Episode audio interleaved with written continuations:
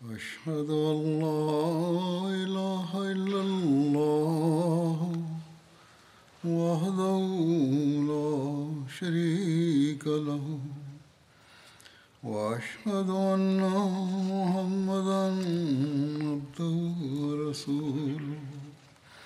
أما بعد فأعوذ بالله من الشيطان الرجيم. بسم الله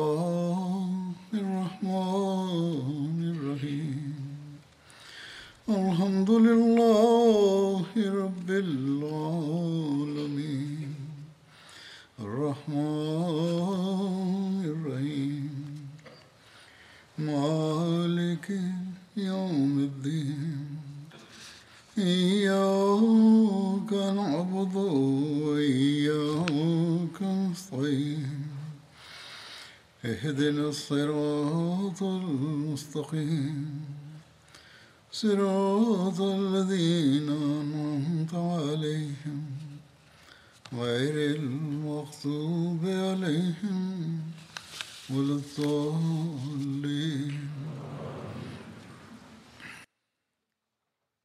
In der vergangenen Khutbah hatte ich über die Ermordung von Hazrat Asma gesprochen. Dabei hatte ich auch gesagt, dass es einen weiteren Vorfall gibt, der diesem ähnelt. Der zweite Vorfall scheint auch nur erfunden zu sein. Es handelt sich hierbei um die Ermordung vom Juden Abu Ofak. In den Geschichtsbüchern steht geschrieben, dass es eine fabrizierte Erwähnung zur Ermordung von Abu Ofak gibt. Die Erklärung lautet wie folgt. Eines Tages sagte der heilige Prophet zu seinen Gefährten, Wer ist es, der für mich diesen Widerwärtigen, also Abu Offer, beseitigen kann? Also ihn töten kann. Abu Offer war ein sehr alter Mann, der bereits 120 Jahre alt war.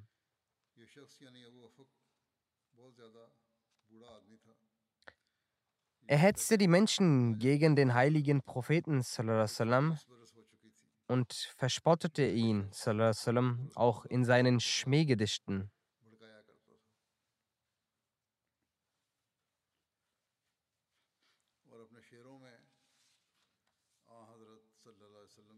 Aufgrund der Anweisung des heiligen Propheten trat Hazrat Salim bin Umar vor.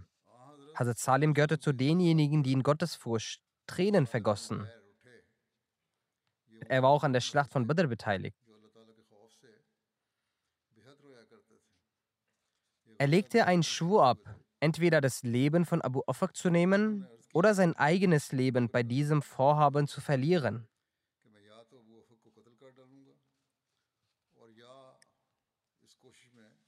Daraufhin suchte Salim nach einer passenden Gelegenheit für sein Vorhaben. Eines Nachts erfuhr Salim, dass Abu Ofak aufgrund der Hitze im Innenhof seines Hauses schlief. Und so ging Hazrat Salim dorthin. Vor Ort angekommen legte Hazrat Salim sein Schwert auf den Körper von Abu Ofak und stach mit voller Kraft zu, sodass sein Schwert seinen Körper durchdrang und sich in seinem Bett verhing. Dabei gab der Feind Allahs Abu Ofak einen lauten Schrei von sich. Hazrat Salim ließ ihn in diesem Zustand zurück. Als die Menschen den Schrei von Abu Ofak hörten, eilten sie sofort zu ihm. Einige seiner Freunde trugen ihn dann ins Haus rein, doch der Feind Allahs, Abu Ofak, verstarb an Folge dieser Verletzungen.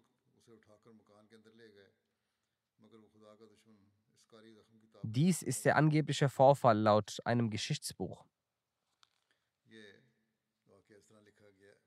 Dieser Vorfall wird auch von keiner authentischen Quelle gestützt und findet auch keine Erwähnung in einem der Sahih also den sechs authentischen Büchern der Ahadith.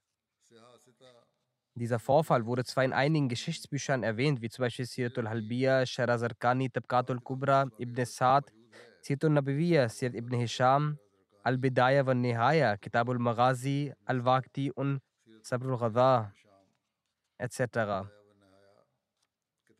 Aber die meisten Geschichtsbücher haben diesen Vorfall nicht erwähnt, wie zum Beispiel Al-Kamil Tarikh oder Tarikh Tabri, Tarikh Ibn Khaldun etc. Wohingegen in einigen Geschichtsbüchern, wie ich bereits angesprochen habe, dieser Vorfall erwähnt wurde.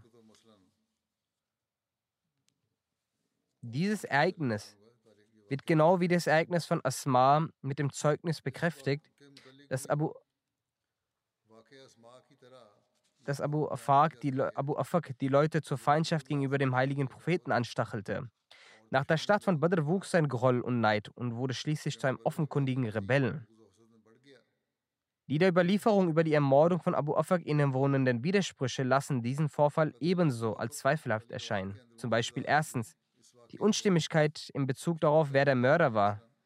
Nach der Ansicht von Ibn Sa'd und Waqti war der Mörder Salim bin Umar, während in ein paar anderen Überlieferungen die Rede von Salim bin Umar ist.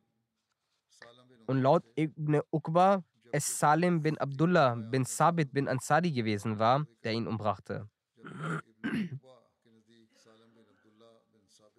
Zweitens gibt es Unterschiede in Bezug auf die Ursache und Anlass der Tötung. Laut Ibn Hisham und Wagdi war es Salim selbst, der völlig aufgebracht ihn aus eigenem Antrieb tötete, während gemäß ein paar bestimmter Überlieferungen er auf Anordnung des heiligen Propheten zusammen getötet worden war. Ibn Hisham hat es so formuliert. Dann gibt es als drittes die Unstimmigkeit in Bezug auf seine Religionszugehörigkeit. Gemäß Ibn Sa'd war Abu Afaq ein Jude, Laut Wagdi war er kein Jude.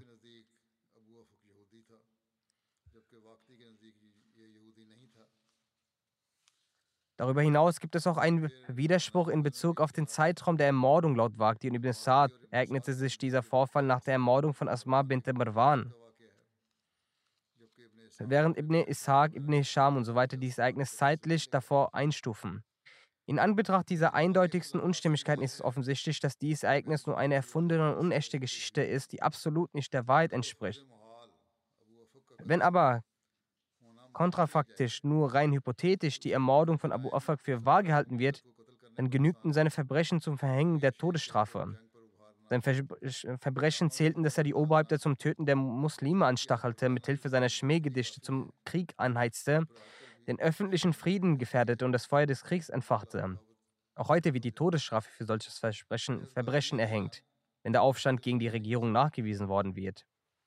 Nur Beleidigungen allein können nicht die Ursache für diese Ermordung gewesen sein. Genauso ist wie bei diesem Ereignis von Asma auch hierbei keine Rebellion der Juden nachweisbar. Dass sie still blieben, ist ein stichhaltiges Argument dafür, dass dies ein erfundener Vorfall ist. Es sollte auch bedacht werden, dass als Zeit Zeitraum für diese Vorfälle die Zeit kurz bzw. unmittelbar nach der Schlacht von Badr genannt wird. Sie geschahen also entweder kurz davor oder unmittelbar danach.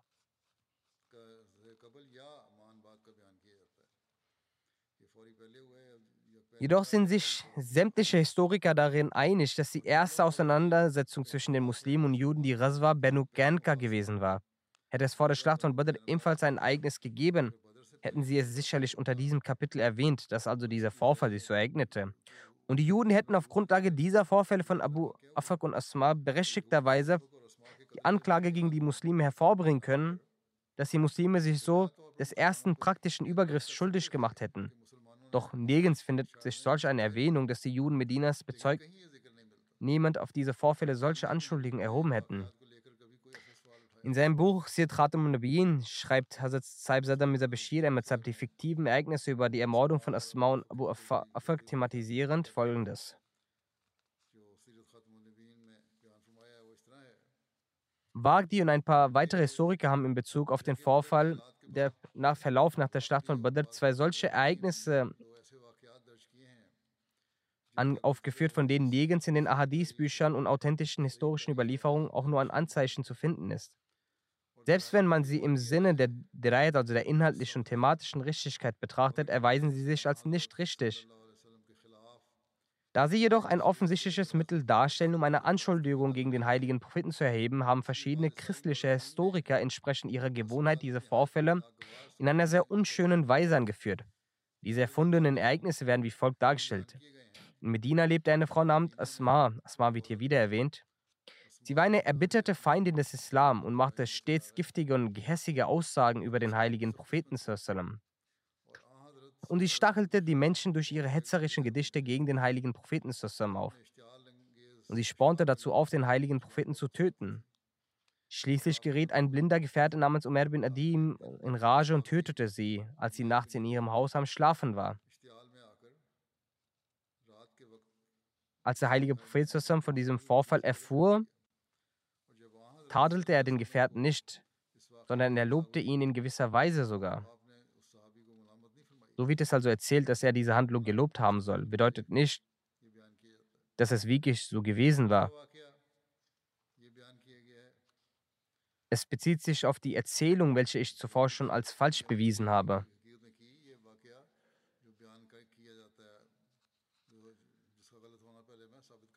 Der zweite Vorfall, der geschildert wurde, ist eines des, eines alten jüdischen Mannes namens Abu Ofak, der in Medina lebte. Diese Person rezitierte ebenfalls hetzerische Gedichte gegen den Propheten und trieb die Ungläubigen an, Krieg gegen den Propheten zu führen und ihn zu töten.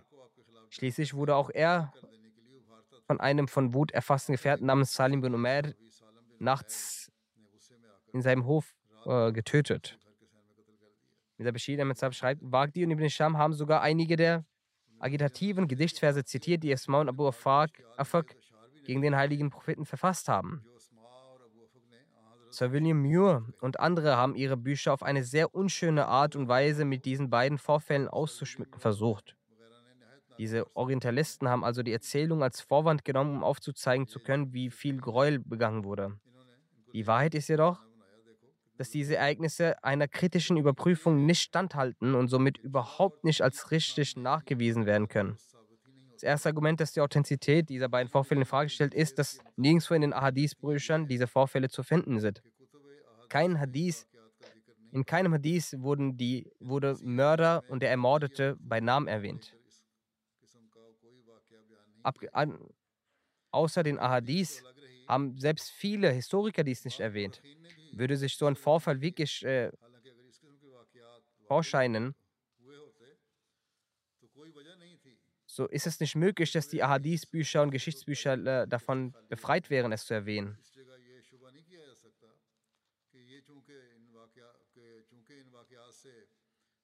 Das zeigt, dass durch diese Ereignisse man nur versucht hat, den heiligen Propheten und seine Gefährten zu schmähen. Zuerst einmal sind diese Vorfälle aufgrund der Ereignisse, äh, die geschehen ist, wenn man sich so anschaut, dass jemand eine Person anstiftete zum, äh, zum Krieg, dann ist es nicht kritisierend seitens der äh, Kritiker, wieso es nicht in den Ahadith steht. Jene Personen, die sich mit den Ahadith und den Geschichtsbüchern auskennen, wissen, dass muslimische Überlieferer und muslimische Historiker niemals eine Begebenheit ausgelassen haben, auch wenn es den heiligen Propheten zusammen kritisierte, sondern all das, was sie gemäß ihrer Vorstellung als äh, authentisch sahen, haben sie immer mit aufgenommen in ihren Büchern. Viele dieser Historiker und Muhaddissin hatten auch den, die Praxis, dass sie all das, was sie über den heiligen Propheten zusammen erfuhren, ob es authentisch oder unauthentisch ist im Licht der Drayat und Riwayat, haben sie trotzdem ehrlicherweise innerhalb ihrer Bücher aufgenommen. Und sie haben die Entscheidung anderen äh, Historikern und Gelehrten überlassen, dass sie das überprüfen sollen, ob diese Begebenheiten äh, stimmen oder nicht stimmen, authentisch sind oder unauthentisch sind. Damit war ihre Absicht, dass alles, was den heiligen Propheten und seinen Gefährten betrifft, mit aufgezeichnet wird. Ob es authentisch ist oder unauthentisch ist, soll dabei nicht beachtet werden, sondern alles soll aufgegriffen werden. Deshalb gibt es vielerlei Fälle und Ereignisse, die in den Geschichtsbüchern äh, aufgenommen werden und auch nicht alle davon authentisch sind. Nun ist es unsere Aufgabe, dass wir die authentischen von den unauthentischen differenzieren. Somit hat kein muslimischer Historiker oder kein muslimischer Muhaddis einen Vorfall nicht in seinen Büchern aufgenommen, nur weil dieser Vorfall entgegen der Heiligkeit des heiligen Propheten ist oder man damit den Propheten oder Islam angreifen könnte. Beispielsweise die Ermordung von Gabish und Ashraf und Abu Rafi, die sich dem Vorfall von Asma und Abu Afak sehr ähneln. In allen Hadith- und äh, Geschichtsbüchern sind diese Vorfälle, beiden Vorfälle, sehr ausführlich erläutert. Und kein muslimischer Überlieferer oder Muhaddis oder Historiker hat das abgelehnt. Wieso also sollte man von Asma oder Afak ablehnen? Die Tatsache, dass die beiden Vorfälle in keinen Ahadith-Büchern und historischen Büchern vorhanden sind, beweisen, dass diese zwei Vorfälle selbst erfundene Geschichten sind und auf eine seltsame Art und Weise in einigen Überlieferungen mit drin gekommen sind. Wenn man sich aber das näher durchliest, dann erkennt man auch, dass das selbst erfunden sind. Beispielsweise im Vorfall von Asma wird der Mörder Umar genannt. Aber Ibn Sured beispielsweise schreibt in seiner Überlieferung, dass es nicht Umar bin Adi war, sondern Ishmir war. Also Suheli sagt, beide Namen sind falsch und sagt, dass Asma durch ihren Ehemann getötet wurde. Der Yazid bin Zaid, äh, der Yazid bin Zaid äh, genannt wird. Dann gibt es Überlieferungen, dass keiner von all denen, die ich gerade erwähnt habe, der Mörder von Asma war, sondern eine eine unbekannte Person aus ihrem eigenen Stamm war. Aber Alama ibn Bar sagt, dass Asma bint Marwan war es nicht, die getötet wurde, sondern Umar hat seine Schwester getötet.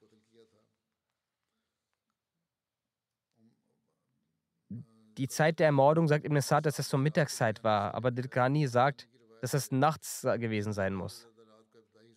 Weil es gesagt wird, dass äh, die Verstorbene dabei äh, die Datteln verkaufte. Das alles habe ich aber schon bereits sehr ausführlich erläutert. Beim zweiten Vorfall, das ich jetzt erwähne, von Abu Afak, die Ermordung von Abu Afak, Ibn Sa'd äh, hat geschrieben, dass äh, Salim der Mörder war. Sal Andere sagen, Salim bin Amr war es. Ibn Uqba sagt, dass Abdullah der Mörder war. Genauso sagt man, dass Ibn Sa'd sagt über den hingerichteten Abu Afak, dass er ein Jude war. Wagdi aber sagt, dass er kein Jude war. Ibn Sa'd und Wagdi, von beiden erfährt man, dass Salim selbst aus eigenen persönlichen Gründen und Wut heraus ihn getötet hat. Aber in einer Überlieferung heißt es, dass der heilige Prophet ihn dazu ernannt hatte, das zu tun. Auch über den Zeitpunkt der Ermordung sagt man, dass es nach der Ermordung von Asma war. Aber Ibn Sa'd und Abu Armi sagen, dass es vor der Ermordung von Asma war. All diese Tatsachen, die widersprüchlich sind, zeigen auf, dass diese Geschichten selbst erfunden und fabriziert sind. Wenn es darin irgendeine Wahrheit gibt, dann eine Wahrheit, von der man nicht erkennen kann, welche es sein soll. Ein weiteres Argument dafür, dass diese Geschichten fabriziert sind und falsch sind, ist, dass der Zeitpunkt der Ermordung von beiden gab es keinerlei Streitigkeiten und Defizite zwischen Muslimen und Juden. In den Geschichtsbüchern wird geschrieben über den Schlacht von, gegen Banu Kanka, dass es die erste Schlacht zwischen Muslimen und Juden war, die stattfand. Und der Stamm Banu Kanka waren die ersten, die sich dem Islam widersprochen haben und gegen den Islam gekämpft haben. Wie also kann es sein, dass es vor diesem Kampf bereits Streitigkeiten zwischen Muslimen und Juden gab?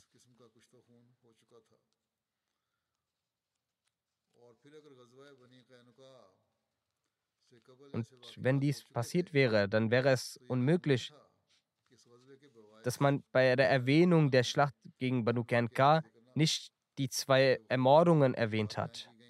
Die hätten erwähnt werden müssen, dass man zuvor zwei Leute von uns ermordet hat. Zumindest hätten die Juden, die im Lichte dieser Ereignisse die Muslime kritisieren, auch das kritisieren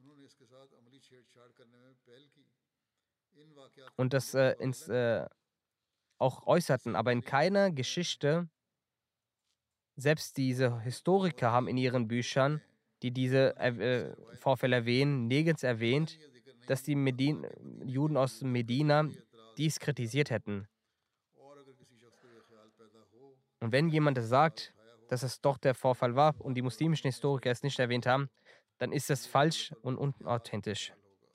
Wie ich bereits erwähnt habe, hat kein muslimischer Historiker oder Muhaddis eine, ein Ereignis des heiligen Propheten zusammen ausgelassen, nur weil es die Heiligkeit des heiligen Propheten zusammen angreift. Als in der Stadt von Nachla zum Beispiel die Götzendiener aus Mekka den Muslimen vorwarfen, das, den Haram entehrt zu haben, so haben die Historiker mit äußerster, die muslimischen Historiker mit äußerster Sorgfalt diesen Vorwurf in ihren Büchern festgehalten. Wenn es zu diesem Zeitpunkt seitens der Juden einen Vorwurf gäbe, würde die Geschichte dies erwähnen. Kurzum, aus welcher Perspektive man auch diese Geschichte betrachtet, erscheinen sie einen nicht korrekt zu sein. Es scheint so, als hätte diese Geschichte entweder ein verborgener Feind im Namen eines Muslims geschrieben, welche dann in den Überlieferungen der Muslime hineingeflossen sind, oder ein schwacher Muslim hat diese Geschichte seinem Volk zugeschrieben, um Achtung zu erhalten.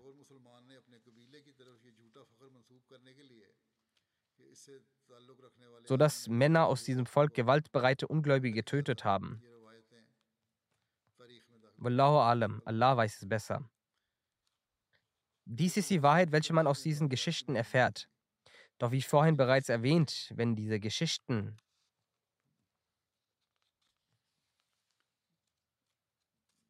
Doch wie vorhin erwähnt, wenn diese Geschichten auch der Wahrheit entsprechen, können die Ereignisse angesichts der Umstände, unter denen diese Ereignisse passiert sind, keineswegs in Frage gestellt werden.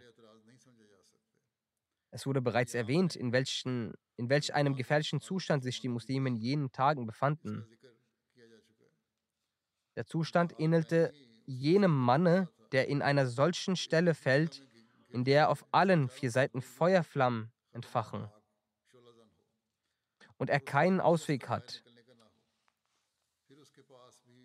Und dann stehen um ihn herum die Menschen, die seine Feinde sind. Wenn in einer solchen Situation ein gewaltbereiter und unfriedenstiftender Mann die Menschen mit gewaltbereiten Strophen gegen den Meister und Führer der Muslime aufstachelt und sie dazu ermuntert, ihn zu töten, so könnte man angesichts der Umstände nichts anderes tun, als diesen Mann zu töten. Dieser Mord wäre seitens der Muslime in einer äußerst extremen Situation geschehen, in der auch ein einfacher Mord nicht als Vergeltung betrachten wurde. Angesichts von Herrn Margolis, der grundsätzlich immer eine Haltung gegen die Muslime einnimmt, klagt die Muslime diesbezüglich angesichts der Umstände nicht an. Er schreibt, Herr Margulis schreibt, da Asma in ihren Strophen, falls diese denn wirklich von, ihm, von ihr sind, die Tötung von Mohammed gefordert hatte, kann sein Tod gemessen an jedem Recht dieser Welt nicht als Akt des Unrechts und Straftat erachtet werden. Es sollte bedacht werden, dass jene Form des Hetzens, welche in den Strophen von Hajjaf angewendet wurde, konnte in Arabien im Vergleich zu anderen Ländern sehr viel gefährlichere Umstände entstehen lassen. Die Tatsache, dass nur der Übeltäter ermordet wurde, entsprach nicht den damaligen Normen der Araber, denn normalerweise lösten solche Strophen Kriege und Auseinandersetzungen zwischen ganzen Dörfern aus. Das Prinzip, welches der Islam gesetzt hat, dass nur der Übeltäter bei einer Straftat bestraft wird und nicht seine Verwandten, ist richtig. Wenn Herr Margulis einen Einwand gegen die Ermordung hat, dann gegen die Art und Weise dieser Ermordung, weshalb ihre Straftat nicht verkündet wurde und sie öffentlich bestraft wurden.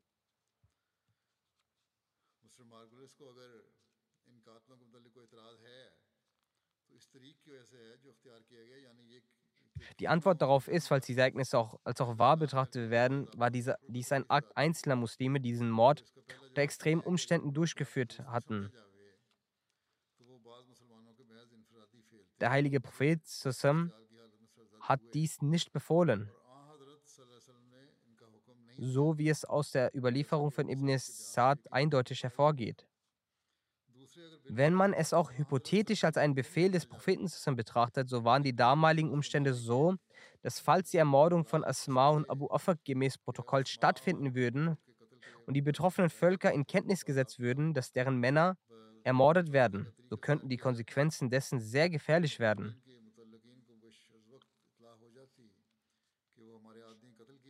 Die Gefahr war sehr real, dass dies zu einem Krieg zwischen den Juden und Muslimen Mekka und zwischen den Muslimen und Götzendienern führen könnte. Es ist verwunderlich,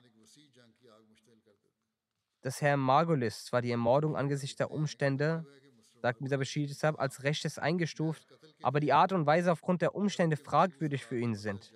Wenn er auch in der Art und Weise die Umstände betrachten würde, so wüsste er, dass die Art und Weise, die gewählt wurde, falls diese Ermordung denn wirklich stattfand, für die damaligen Umstände angemessen war.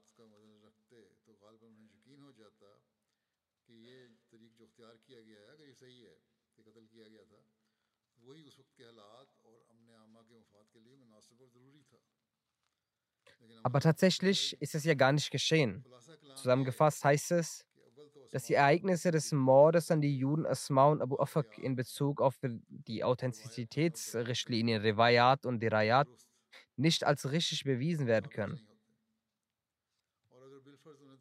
Selbst wenn man die Vorfälle hypothetisch als wahr akzeptiert, können sie unter den Umständen der damaligen Zeit nicht als strittig betrachtet werden. Ungeachtet dessen waren diese Vorfälle der Tötung individuelle Handlungen von Muslimen, die unter großer Aufregung begangen wurden. Der heilige Prophet hat diesbezüglich dieser Angelegenheit keinen Befehl erteilt. Die Anschuldigung, dass der heilige Prophet die Ermordung angeblich angeordnet hat, ist falsch. Dies sind alles ersonnene Beschuldigungen, die ihm fälschlicherweise zugeschrieben werden. Die Historiker haben dies später auch geschrieben. Es sollte aber eine gründliche Analyse durchgeführt werden. Es ist Gottes Huld, dass er uns die Möglichkeit gegeben hat, an den Imam dieser Zeit zu glauben. Und wir jede Sache äußerst sorgfältig überprüfen und erst dann erwähnen, wenn wir seine Wahrheit erfahren haben. Wir alle Sachen prüfen, zu beleuchten und die Wahrheit zu verstehen, bevor wir sie wiedergeben. Jegliche Vorwürfe, die gegen die Persönlichkeit des Propheten erhoben werden, bemühen wir uns abzuwehren.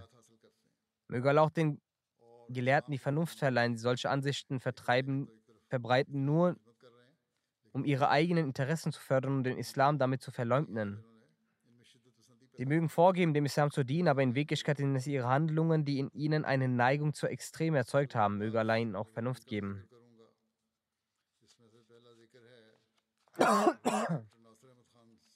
An dieser Stelle möchte ich auch einige Verstorbene erwähnen. Die erste Person ist Professor Dr. Nasir Ahmed Khan, auch bekannt als Parvez Parwazi. Er verstarb vor wenigen Tagen im Alter von 87 Jahren in Kanada. Inna lillahi wa inna ilaihi raji'un.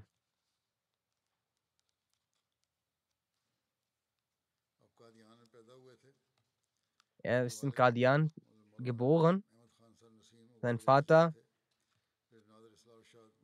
Maulana Ahmed Khan war ein bekannter Missionar der Gemeinde. Er diente auch für lange Zeit als der lokale Nasi Islau Ishad. Er hatte eine herausragende Persönlichkeit. Er organisierte die Gemeinden sehr gut. Seine Mutter war Rahmat Bibi.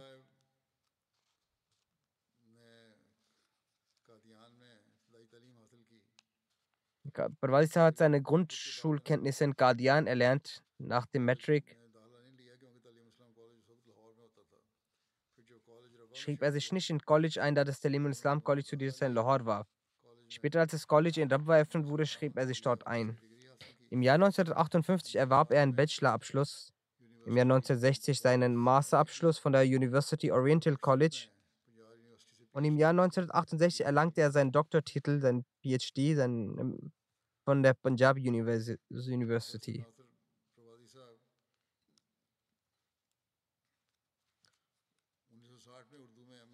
Professor Nasser Perwazi wurde 1960 nach Abschluss seines Urdu-Masters zum festangestellten Dozenten ernannt und begann seine Lehrtätigkeit am Government College in Muzaffargarh. Danach begann er sich an literarischen Aktivitäten zu beteiligen. Er veröffentlichte Artikel und Essays in verschiedenen literarischen Zeitschriften darunter Al-Fazl, das monatliche Misbah, Khalid und andere. Ebenso hatte er eine besondere Leidenschaft für Poesie und verfasste gute Gedichte. Als das Talim al-Islam College in Dawa gegründet wurde, widmete er sich der Gemeinde dort zu. 1961 machte Waqf und arbeitete dort bis 1969 als Dozent.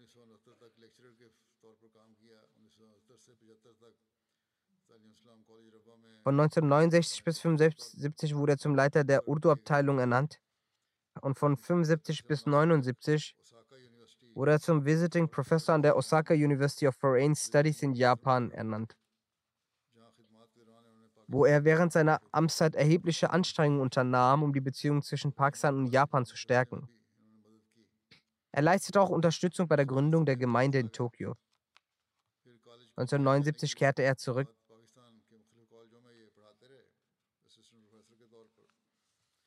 Nach seiner Rückkehr unterrichtete er an verschiedenen Colleges in Pakistan als Assistenzprofessor.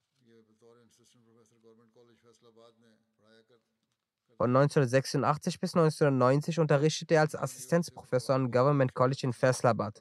Aufgrund seiner Zugehörigkeit zu Ahmadiyyat hat er in dieser Zeit erhebliche Schwierigkeiten zu erleben. Schließlich, als es zur Festnahme kam, verließ er das Land und ging nach UK. Er erschien bei Khalifat und Masjid IV. Remullah und wanderte auf sein Geheiß nach Schweden aus. Dort lehrte er von 1991 bis 2001 an der Uppsala Universität in Schweden.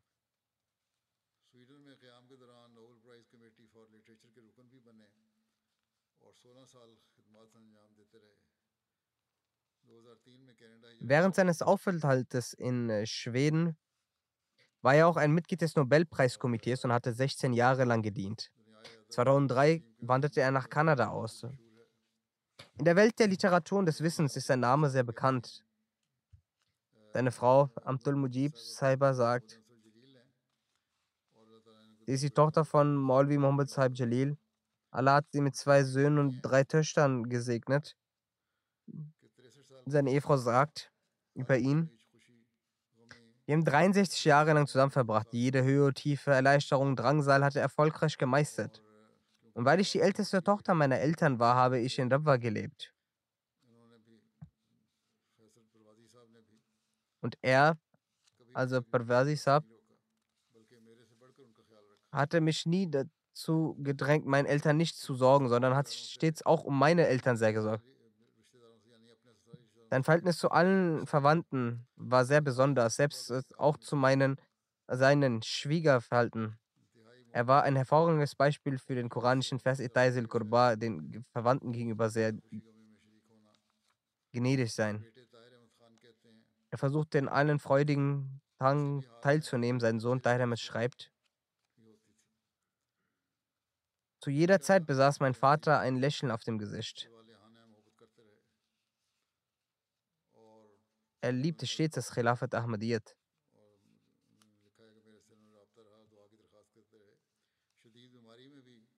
Und er sagt, dass er mich stets um Gebete brief, äh, schrieb, selbst zu Zeiten seiner äußerster und sehr schwerer Krankheit, als die Ärzte ihm bereits eine Antwort gegeben haben und keine Hoffnung mehr hatten und die Hoffnung aufgegeben hatten, fiel es ihm schwer, mit der Hand zu schreiben. Vorher hat er Nachrichten geschickt und später hat er mir sehr schwachen Händen vom Krankenbett aus einen Brief für ein Gebet geschickt. Er hat eine besondere Bindung der Liebe und Aufrichtigkeit. Sein Sohn schreibt, während seines Aufenthalts in Japan erhielt sein Vater den Preis der Enzyklopädie, die zu der Zeit eine sehr hervorragende Auszeichnung war. Er spendete dies dem Khilafat Library. 1980 wurde er mit dem Alam Iqbal Goldmedaille für Literatur ausgezeichnet, doch weil er in Ahmadi war, wurde er nicht zu den Feierlichkeiten eingeladen und die Medaille wurde ihm per Post zugesandt. Seine Tochter Amtul Wadud sagt, mein Vater hegte eine große Liebe zum Heiligen Koran und rezitierte täglich ohne Unterbrechung den Heiligen Koran ein Sipara mindestens. Sagt, wenn ich manchmal äh, Quellen über einen, für eine Rede oder äh, etwas anderes brauche, hat er mir sofort gesagt, in welcher Sure ich welche Verse zu finde. Sagt, unser Vater lehrte uns die Liebe zu Khilafat und auch selbstbewusst zu sein dass wir alles erwähnen können und auch eine Bindung zum Kalifen der Zeit aufbauen können. Seine zweite Tochter Sadia schreibt, Mein Vater war unheimlich verliebt in das Khilafat. In seiner Art und seiner Sprache war immer eine unglaubliche Liebe für das Khilafat zu spüren. Wir haben immer gesehen, dass unser Vater vor jeder Arbeit, vor jeder Tätigkeit Azur einen Brief geschrieben hat und um Gebete bat.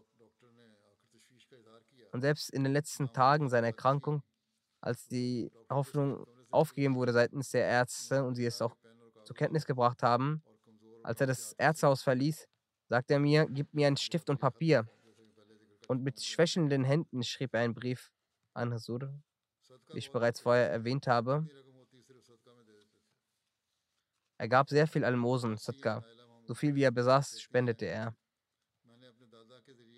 Sein Enkelin Naila Mahmud sagt, beziehungsweise so sagt, es müsste die Enkelin sein, wenn es ihr Bardada ist. Sagt, ich habe meinen Opa aus nächster Nähe erlebt und von ihm erfahren, was Glaube bedeutet und wie man wahrhaftige Liebe zu Allah hegen kann. Also sagt, nein, wenn es sie ist sie eine Wasti, dann müsste es ihr Nana gewesen sein. Zafir Mahmud ist ihr Vater. Sie sagt, ich habe gelernt, wie wahre Liebe zu Allah aussieht. Sie sagt, ich habe bis zu ihrem letzten Atemzug gesehen, wie sie ihre, ihren Zeigefinger hoben und Alhamdulillah, Alhamdulillah immer wieder sagten und rezitierten. Er rezitierte stets Alhamdulillah immer wieder. Waren auch seine letzten Worte. Sagt, als ich seine Liebe sah, regte sich eine Flamme in mir, dass auch ich eine Liebe zum heiligen, äh, zum heiligen Koran und zum Khilafat habe wie er. Möge Allah ihm gnädig sein, auch in seinen Nachkommenschaft die Möglichkeit geben, seine guten Taten weiter zu vollführen. Zweite Erwähnung ist von Sharif Ahmed Batisa, dem Sohn von Amir Ahmed Batisa. Er ist in den vergangenen Tagen im Alter von 88 Jahren verstorben.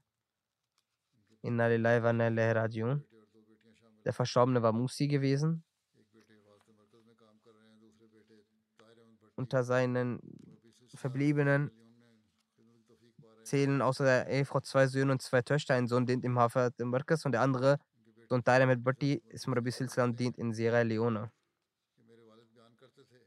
Sein Sohn Tair Bhatti Sab schreibt, mein Vater erzählte uns, dass als die Prophezeiung von Pandit Lekram sich erfüllte, so war dann sein Vater Amir Khan sehr jung. Er sagte, dass durch die Erfüllung dieser Prophezeiung die Ahmadiyyat in seinem Herzen sich festigte.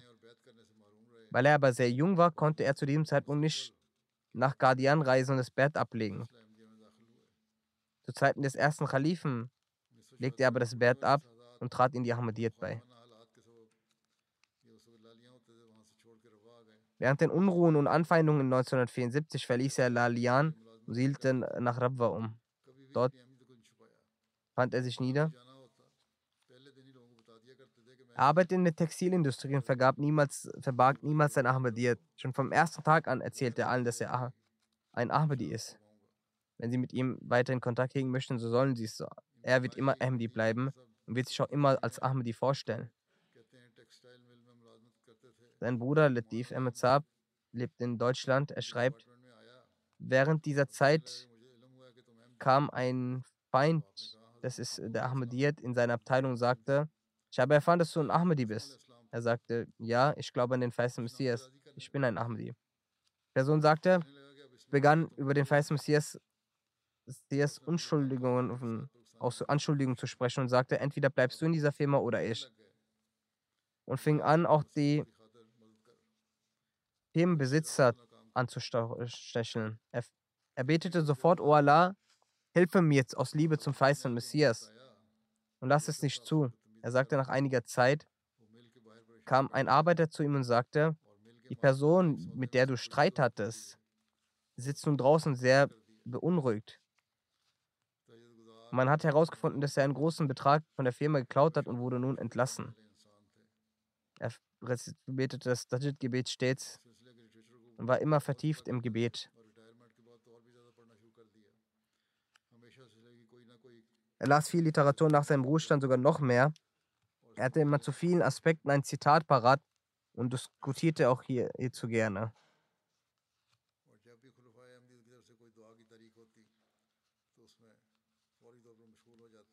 Und immer wenn die Khulfai Ahmadiyyat zum Gebet aufriefen, so begann er sofort damit. Er rezitierte sehr oft das Dudu Sharif.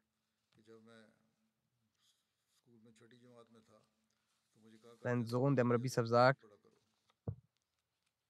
als ich in der sechsten Klasse in der Schule war, sagte er mir, dass ich immer beim Weg zur Schule das Durushiv beten soll. Und er sagte über sich selbst, Batisab, dass durch die Gnade Allahs er in seinem Leben am Tag mehr als 1000 Mal das Durushiv rezitiert.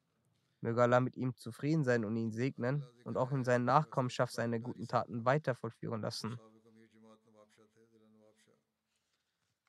Die nächste Erwähnung ist von Professor Abdul Qadir Dari. Er war der Vorsitzende der Jamaat Nawab Shah und verstarb im Alter von 90 Jahren in Rajiun. Er hatte einen Sohn und fünf Töchter. Sein Sohn Sam Ahmed schreibt, die Ahmadiyyat in unsere Familie kam durch den Vater Raim, Reis Muhammad Bukim Khan Dari. Abdul Qadi war ein sehr mutiger und wahrhaftiger Mensch. Sein Sohn schreibt, er scheute sich nicht davor, mit den unterdrückten Gesellschaftsschichten beisammen zu sitzen. In dieser Gesellschaft wird es nämlich ungern gesehen, auf gleicher Ebene mit einem armen Menschen zu sitzen.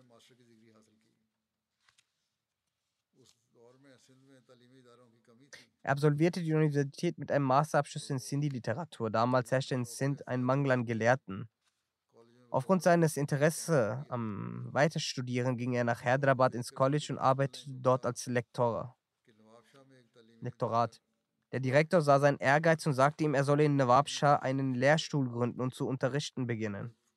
Daraufhin öffnete er viele Kurse und diese machten große Fortschritte. Daraus entstand ein eigenes College, das wegen seines Bemühens unter den Colleges in Sindh Berühmtheit erlangte. Aufgrund seiner Mühe. Genauso pflegte er sehr gute Beziehungen zu allen politischen Einrichtungen sind und erzählte ihnen sehr offen, dass er von der Ahmadiyyat ist. Auch seinen Kindern lehrte er stets, sich ihren Glauben niemals zu verstecken und Angst davor haben.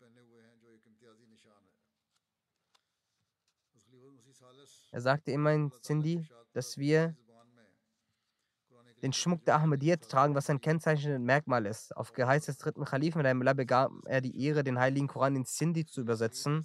Und gemäß seiner Au Aufforderung erhielt er auch die Möglichkeit, zwei Bänder von Tafsir Sarir auf Sindhi-Sprache zu übersetzen.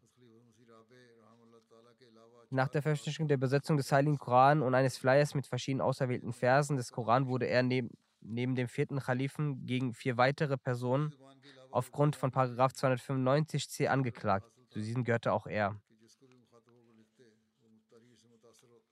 Außer der Sindhi-Sprache beherrschte er auch die Urdu-Sprache sehr gut, dass wenn immer er auch schrieb, dieser beeindruckt war. Auch Mitglied des Fazil Umar Foundation, selbst einige promovierte Studenten der Universität kam, zu ihm um Rat zu fragen. Sein Expertenbereich war sehr umfassend. Sein Freundeskreis war sehr groß gewesen.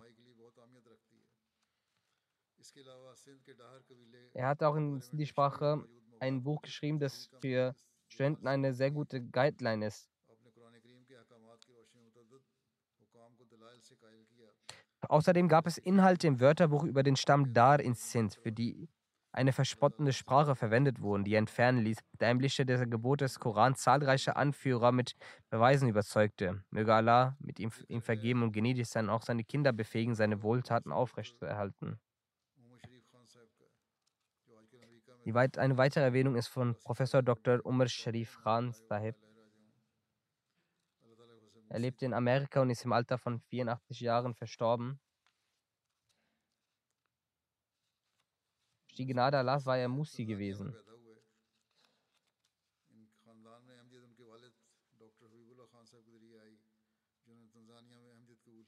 1939 ist er in Tansania zur Welt gekommen. Die Ahmadiyyat kam durch seinen Vater Dr. Bibullah Khan Sahib in seine Familie, der in Tansania das, die Ahmadiyyat akzeptierte. Seine Grundausbildung in Guardian erhielt, erhielt Khan Sahib in Guardian. Infolge der Ansprache von der Muslimot Um die Jahre 1954 und 50 herum stellte er in der achten Klasse sein Leben dem Dienst am Glauben zu fügen, also machte Waqf. 1963 erhielt er von der Punjab-Universität eine Goldmedaille und schloss damit seinen Masters of Science in Zoologie ab.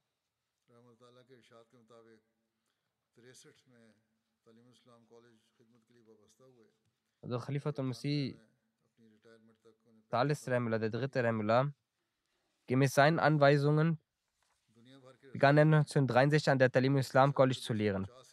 So hatte er die Möglichkeit, bis zu seinem Ruhestand 1998 35 Jahre zu dienen. Weltweit wurden in wissenschaftlichen Magazinen etwa 250 wissenschaftliche Artikel von Professor Saab veröffentlicht. Seine erste Forschungsarbeit wurde 1972 veröffentlicht. Der Artikel war über Reptilien gewesen.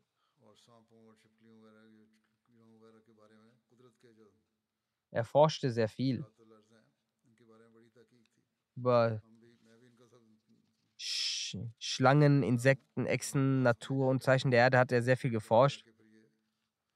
Auch ich war sein Student gewesen. Er nahm unsere Klasse mit und zeigte uns draußen alle möglichen Sachen, welche Sachen die Natur bereitstellt und welche Insekten vorzufinden sind.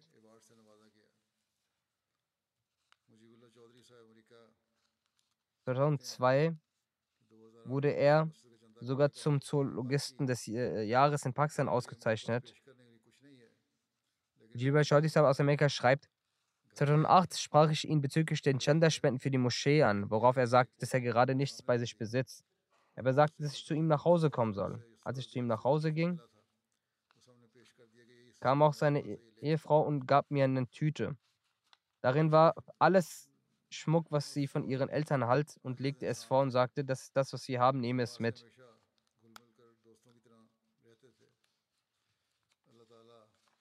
Er war ein sehr demütiger und sehr reiner Mensch.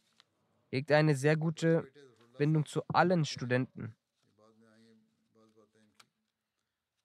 Möge Allah ihm gnädig sein. Sein älterer Sohn Safir schreibt, einige Informationen kamen nachträglich.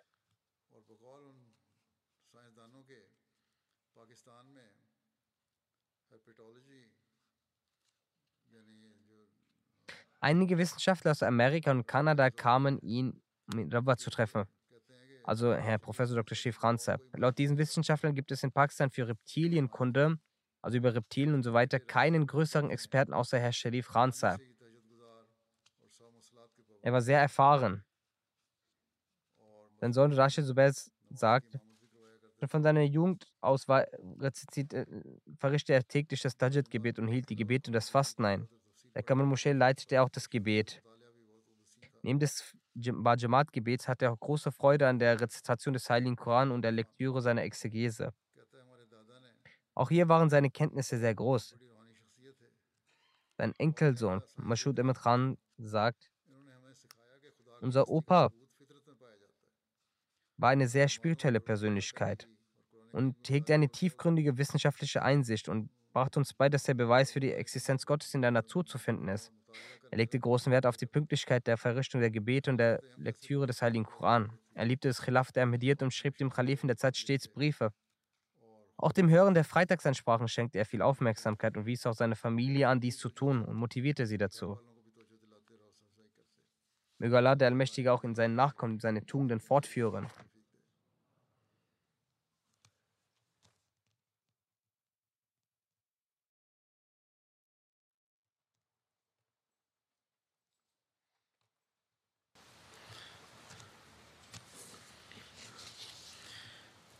الحمد لله الحمد لله نحمده ونستعينه ونستغفره ونؤمن به ونتوكل عليه. ونعوذ بالله من شرور أنفسنا ومن سيئات أعمالنا. من يهده الله فلا مضل له ومن يضلله فلا هادي له. ونشهد أن لا إله إلا الله ونشهد أن محمدا عبده ورسوله. عباد الله رحمكم الله. إن الله يأمر بالعدل واللسان وإيتاء ذي القربى وينهى عن الفحشاء والمنكر والبغي يعظكم لعلكم تذكرون اذكروا الله يذكركم وادعوه يستجب لكم ولذكر الله أكبر.